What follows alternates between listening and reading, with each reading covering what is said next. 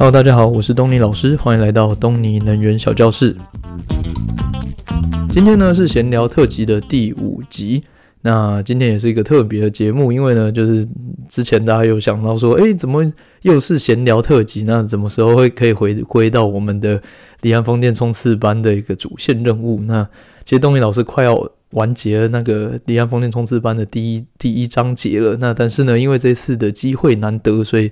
呃，势必要塞了一个这个闲聊特辑的，呃，在在这个礼拜。那这个礼拜呢，因为主要是东尼老师人现在出差在丹麦，那因为人东尼老师已经来丹麦就是十几次了吧，那所以没什么好拿来当特辑的。但是呢，因为这个礼拜呢，就是东尼老师就是趁着这个周末，然后就跑去阿姆斯特丹一趟。那你知道荷兰嘛？就是郁金香啊、松饼啊、运河啊、大麻啊、啤酒啊之类的。那当然呢，就是跑不掉，它是一个风车的一个非常知名的国家。那所以呢，就是这东尼老师这一趟去了去了参观了这个古老的风车之后呢，然后觉得说这是太有趣了，一定要分享给大家，所以呢就先呃硬塞了这一集，就是关于我们的闲闲聊特辑，也就是关于风车的故乡。那李安风电冲刺班呢，就啊等下个礼拜我回到台湾之后再录啊。OK，那今天呢就是诶就是东尼老师去了这个荷兰一趟。那荷兰呢？它就是大家都知道说它是离呃它是风车的，它也不能算是起源地啦。呃，风车的起源应该说风力的使用的起源其实各说纷纭。就有人说什么在两千多年前中国就已经有在使用了。那呃，或是十二世纪，其实主要是十二十三世纪是最普遍看到的。我们看到那种就是四片风车的四片叶片的风车，然后。呃，用石头砖垫搭起来的这个这样子的形态的风车，那这个主要是在十三世纪左右在欧洲最盛行。那在欧洲最盛行的，其中就是以荷兰是以这个风风力大国啦，在工业呃可以说是工业时代前使用风力的的集大成的一个先驱吧，就是在在那时候那个时间点呢，大概十三世纪左右。呃，整个荷兰呢，就充满了大概一千呃一万多座的风车。那比较惊人的是，到现在已经过了六六七百年了。目前呢，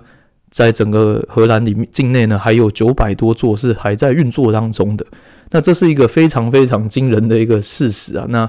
呃，我有稍微查了一下，那目前呢，在荷兰最最最老的一个风车，它叫做 Zendam。哎、我不确定荷兰文是不是这样发音，可是就是它叫它是 Z E D D A M 这个 Zendam Tower，那它是在荷兰的东部的一个小地方。那它有我有去查，那它是目前是呃荷兰最老的一个风车，它是一四五一年的时候完工的，所以算了一下，大大概就是六百多年前。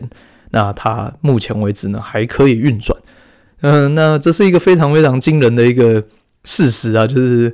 就是你如果思考一下，就是现在的离岸风电啊、陆上风车啊，就是你看，不管我们技术再怎么高明，就是用什么呃化学纤维去做的叶片啊，用钢做的塔架啊，它真正目前呢，所有的风机的运转年限都不超过三十五年左右。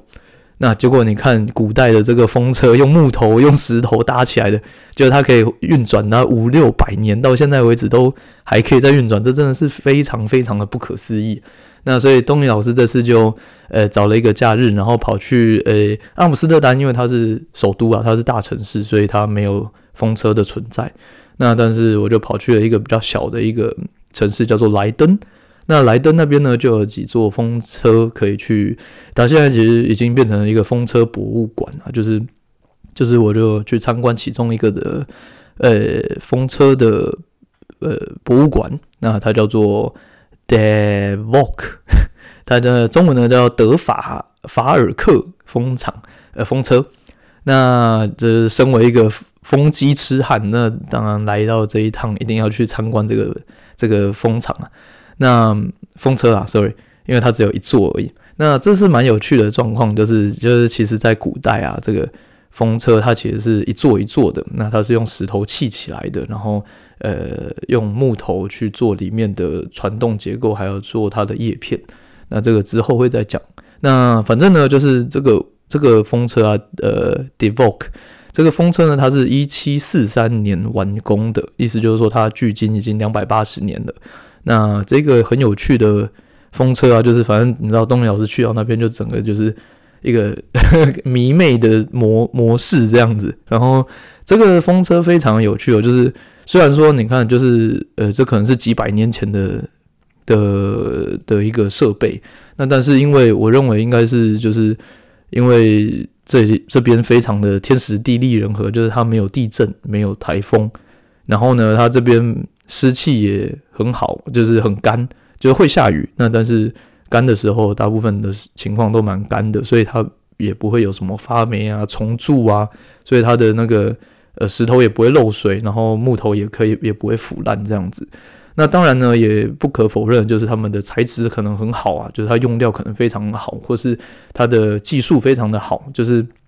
毕竟他们已经运行了几百年的的风机的盖风机的技术嘛，所以当年他们盖的时候，可能是一节已经是一个非常好的呃设计跟制造的技术。那并且呢，他们的保养也都非常的好。那他们的保养啊，他们就是一整个风车，那它的。它一进去呢，它它总共有分大概六层楼左右。那一进去呢，就会发现说，哦，它的一二楼啊，其实是厨房，其实是起居室，其实是房间，就代表说他们其实技风机技师他们全家人，通通都住在那一个风机的底下。然后他们是跟着这个风机为生，意思就是说，你可能一出生，你可能就在风机里面出生，然后你在风机里面长大，然后你就是跟着你爸去爬。呃，去修风机啊，去爬风机啊，这样子，所以他名副其实就是一个风机运维团队住在风机里面这样子。OK，那他的一二楼啊，大概就是餐厅、厨房啊、卧室啊之类的，然后会或是一些储藏室之类的。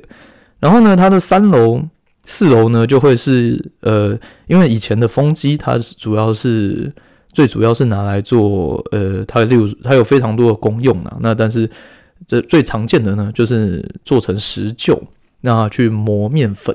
那所以呢，就是透过这个风力的传动，然后去推动这个石很非常巨大的一个臼，然后去磨，把面粉倒进去，然后然后就磨成面粉出来，这样子，把麦子倒进去变面粉出来。那所以呢，就是你可以想象，就是他们就是呃一天早上起来，然后就是爬上去，然后。呃，启动风机，然后把倒打把麦子通通通都倒进去，然后一直一直不停的补，然后下面呢就一直接，然后把它运出来这样子。所以古代它就是以磨面粉为主。那三楼四楼就是这个石石器的一个应用。那再往上呢，则是风机叶片的旋转的一个传动轴。那里面就会有看到一个非常非常巨大的。木质的齿轮，就是以前就是全部都是用木质的嘛，所以它也没有什么螺丝去锁啊，它就是用就是呃栓去木头栓去去结合这一些机械传动，所以它等于是说从叶片旋转，然后用一个水水平的轴，然后进然后去转动这个巨大的齿轮之后呢，去带动下面垂直的一个呃一个旋转的磨石头的一个动力这样子。那如果我们往外走呢，就会看到它有它有一个平台，然后呢有四片的叶片。那古代的风机都是用四片的为主，那现代新型的风机都是用三片为主。那这个原因以后会再慢慢讲。那基本上呢，就是以前都是用四片的一个 style。那它的叶片呢，就是大概有呃十几公尺长吧，然后都是用木头架去把它架起来的。然后呢，在这个木架上面呢，再去绑帆布，去增加它的风阻，然后去提升它捕捉风力的这个效果。所以就是你基本上你呃停的话，你就是把呃，就是我我们是有看到刚好就有人去去表演这一块，那就是有人就爬到这个风机的木头叶片的木头架上面呢，然后去解开这个绳索，然后把这个呃帆布拉开。然后去把它绑起来，就有点类似帆船去张张帆的概概念啊，就是去为了去承接更多的风能。然后呢，所以就是以前的古代的人啊，他们就是要爬爬爬，然后去把那个风把帆绑好。那把这四片帆都绑好之后呢，风机就会开始转。那比较 surprise 的是，就是我们看到就是那些，因为那他们现在已经是 museum，已经是博物馆，已经是一个古物了嘛，所以呃里面都是呃呃保护非常良好的呃一个古迹。那呃会有他们有一个有趣的一个风力的一个社团，那其中有很多的志工。那他们会去学习这些古代的一些文化，那就看到那些志工爬上去，然后在那边学，然后就有几个比较资深的在那边教他们如何操作这些古代的风车这样子。然后我们就我就看到，就是他们爬这十几公尺的风车，然后身上完全没有任何的那个防坠呃装置啊，就是安全装置之类的。然后我就觉得哇，这个是非常非常大的呃惊讶，因为就是以。离岸风电，呃，至少以我们我认知的风电产业，应该说以所有工程产业来讲的话，安全绝对是排第一的。那代表说，古代他们是根本没有任何防护措施，然后就爬十几公尺上去绑这个很大的风帆，然后考虑那时候可能是风很大、雨很大的情况，那这其实是非常危险的一个呃举动呐。那只是，呃，我也不知道，就是可能现在他是为了现今，他也是为了要复。复刻以前的一个 style，所以他们就是一样照着这个古法在操作。我个人是觉得有点可怕。那这个风帆呢，它就是在平常的时候，它就是会绑起来，然后如果是呃要要停止，或是风可能风太大，可能雨太大之类的，那他们就会把它收起来，那风呃叶片就会停止旋转这样子。那这个是叶片的部分。那再还有一个比较特别的啊，就是他们的机舱。那机舱的英文叫 nacelle，那以后也会在第二章《离岸风电冲刺班》第二章的时候细部的讲这些设备的部分。那 anyway，机舱的部分你可以想象就是呃风电风扇它上面的那个会旋转的那个舱，那就那个叫做机舱。那古代呢，那机舱的用意啊，就是为了去追风的来向，确保说你有可以截取最大的风能。那以现今的风风机来讲，好了，在在机舱里面呢，会有四到八颗的不等的马达，那它叫做 U motor，它会去旋转呃机舱，然后呢去追自动的去追风。那诶、就是现在设计很聪明啊，就是它会它会自行的一直旋转，一直旋转，然后然后如果说呃超过七百二十度，它就会避免那个电缆会打结嘛，所以它就会反转把它转松。那这个这个自动的一个追风。系统就是透过这个右的马达去调控这样子。那古代呢？古代又没有这种马达，也没有这种自动系统。那当然就是人力嘛。那人力就会去，它它一个很酷的设计，就是它在诶、它风机的这个三四楼呢，有一个有一个平台。然后那个平台呢，就是在风机的叶片的背正后方呢，它有一个很巨大的一个呃轮子，有点像那个方向盘，就是像。呃，海贼王啊，或者是像《神鬼奇航》里面可以看到那种开船用的那种超级大的的方向盘，然后呢，可能是应该更大，就是在风车用的，它是更大，大大大到有点就是你没有办法用手去旋转，而是你可能要跳上去踩，然后开才可以踩动这个这个方向盘。那这个方向盘旋转呢，就会带动这整座塔架，这整个机舱，也就是整个木质的。机舱呢，它就会一整个在旋转，这是一个非常非常惊人的一个的的的工程。就是你想象，就是它是一个非常古老、非常巨大，然后非常重，然后工艺又非常精密的一个一个操作。那因为你想，就是风机它其实是它是水平轴的力进来，然后呢，这时候你。旋转了它一个方向，然后它不管在任何一个角度，它那个水平轴同样可以继续呃转动，然后发动呃带动呃楼下的那个石臼去旋转。代代代表说，就是你的呃你的呃你的齿轮在旋转的时候呢，它其实是有它有点类似离合器在打档的状况。那它可能有不同的档位，可以确保说你的呃齿轮都可以卡到这样子。那当然，这个就会有，只要是这种齿轮相卡的呢，就有可能会有，你知道，就是比如说打档失败啊，你可能打一档跟二档之间一个空档，那这样子就是就会有困难，那代表说它也会有离合器的部分，所以它其实是一个非常非常精密的的结构。你可以想象它是一台像类似汽车的引擎，只是它是用风带动，并且它是超级超级巨大的一个木质的一个，你知道，就是有培林啊，有齿轮啊，有轴承啊这些呃操控啊，所以其实是非常非常有趣，非常非常的呃。一个高端的技术，呃，以当年的那个时代这样子，所以反正东尼老师觉得非常的有趣啊。那呃，就是后来呢，就是我去了解了一下，就是以古代的这个风车，它主要的用处是什么？那其实基本上呢，风车转动之后，它就有了个有一个动能。那接下来就看你要怎么应用这个动能，那就有有点类似说你的。你的手机充电器，你可以换头，你换换 USB 的头或者 Type C 的头。那风车也是一样，就是你转动起来之后，你就有动能。那动能之后，你可以换成一个旋转力，或是上下力，或是呃，或是移动横行的力。那在古代呢，最常用的就是像我刚刚讲的，放一个石臼让它去旋转。然后旋转呢，同时你就代表说你可以磨磨呃磨麦嘛，磨麦之后产出小米。呃，不，sorry。面粉，那或是呢，你可以把橄榄放进去，然后你就可以榨油。那同时呢，它其实也可以做一些上下的动作。那上下呢，就可以做很多事情，例如说，你可以捣碎一些东西啊，或是呢，他们在这边很有名的，就是他们有呃把木材木头纤维丢进去，然后让它捣。那捣碎之后呢，那这就是拿来制作制造纸张的一个原料。所以以前呢，其实荷兰的制纸非常有名。那有名到说，就是呃，有一个很有名的蜂厂，它产出来的纸特别的厉害，它叫做 Zens Zenstrik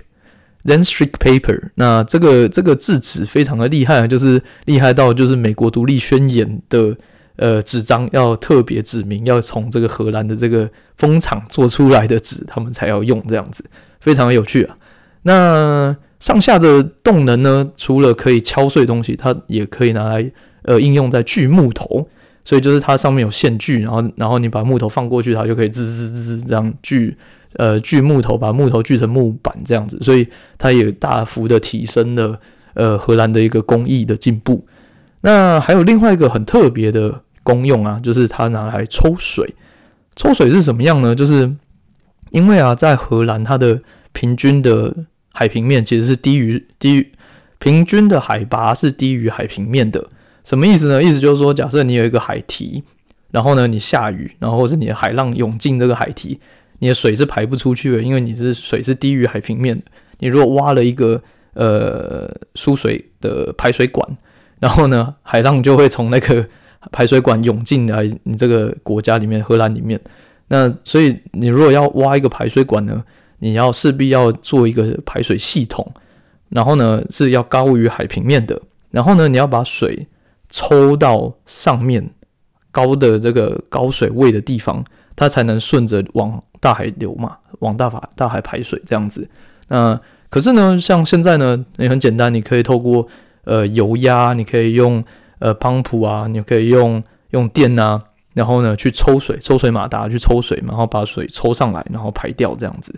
那可是，在以前就不行，以前就没有这个动力嘛。你你总不能用人去这样舀水啊，不可能嘛。所以呢，他们很聪明，就想到用风力。然后呢，风力是怎么样？就是用风车，然后他们当然就要先盖好那个排水的系统。然后呢，旁边盖风车，一整排的风车。那风车旋转之后呢，带动一个呃，有点像呃螺旋形的镰刀，或是螺旋形的，有点类似那种意大利面。那它可以透过那个旋转呢，可以把底下的水抽上来。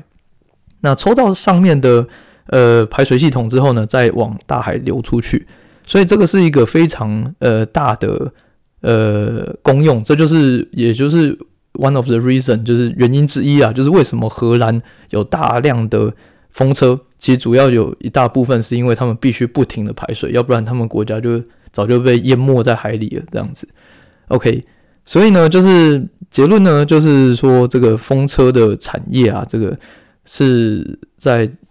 古代风车的产业呢，是从荷兰开始兴盛起来的，所以我们其实可以说荷兰是一个风车的一个故乡，呃，是一个摇篮这样子。那其实是一个非常感动的一个经验啊否对对东尼老师来讲，因为这有点类似说，就是你是一个。你知道，就是一个音音乐爱好者，然后你去看到这个黑胶唱片的一个制造的过程跟一个历史，然后你看到史上的三百五百年前的黑胶唱片这样的一个感动，这样就是你可以感受到，就是这个文化被好好的保护下来，然后并且呢有大量的志工在支持这件事情，然后过了五六百年，这些这些设备都还是可以继续的营运下去，就是非常非常让人。觉得 surprise 的一个情况，然后并且呢，你想象就是一家人全部活在这个风车底下，然后专注的经营这一个风车的营运，然后呢，比照现在这个商业模式，就是可能一组人就可以营运一百多座的风机，然后然后五什么一百公里外海的海上的风机，然后这个风机可能是大超过五倍、十倍大的一个风场这样子。就是这是一个非常非常不可思议的进步，在就在这三五百年内，所以其实就是有点类似鉴往知来啊，就是你可以就是可以感受到上一个世代的一个经典，然后它如何被保存，并且它如何的演进。那未来呢，我们又是怎么样的前进？这个技术其实是非常的不可限量的。OK，好，那今天的课程就到这里喽。那因为有些呃听众们呢会呃反映说，就是啊什么时候才可以回到就是离岸风电冲刺班呢？很担心就是东尼老师的能源小教室从知识型的 podcast，然后忽然变成一个旅游型的 podcast。那不用担心啊，就是反正等东尼老师下一次回台湾之后呢，就会开始来结总结一下我们的离岸风电冲刺班的呃的第一章，然后并且呢准备往第二章前进这样子。好啦，那如果大家有什么有问题的话呢，也欢迎透过 Facebook 或 Instagram 和东尼老师联络。那有任何想要推广给朋友的话呢，则希望可以透过 Apple Podcast 五星评论分享给其他你的朋友。好喽，那今天的课程就到这里喽，我们下次见，拜拜。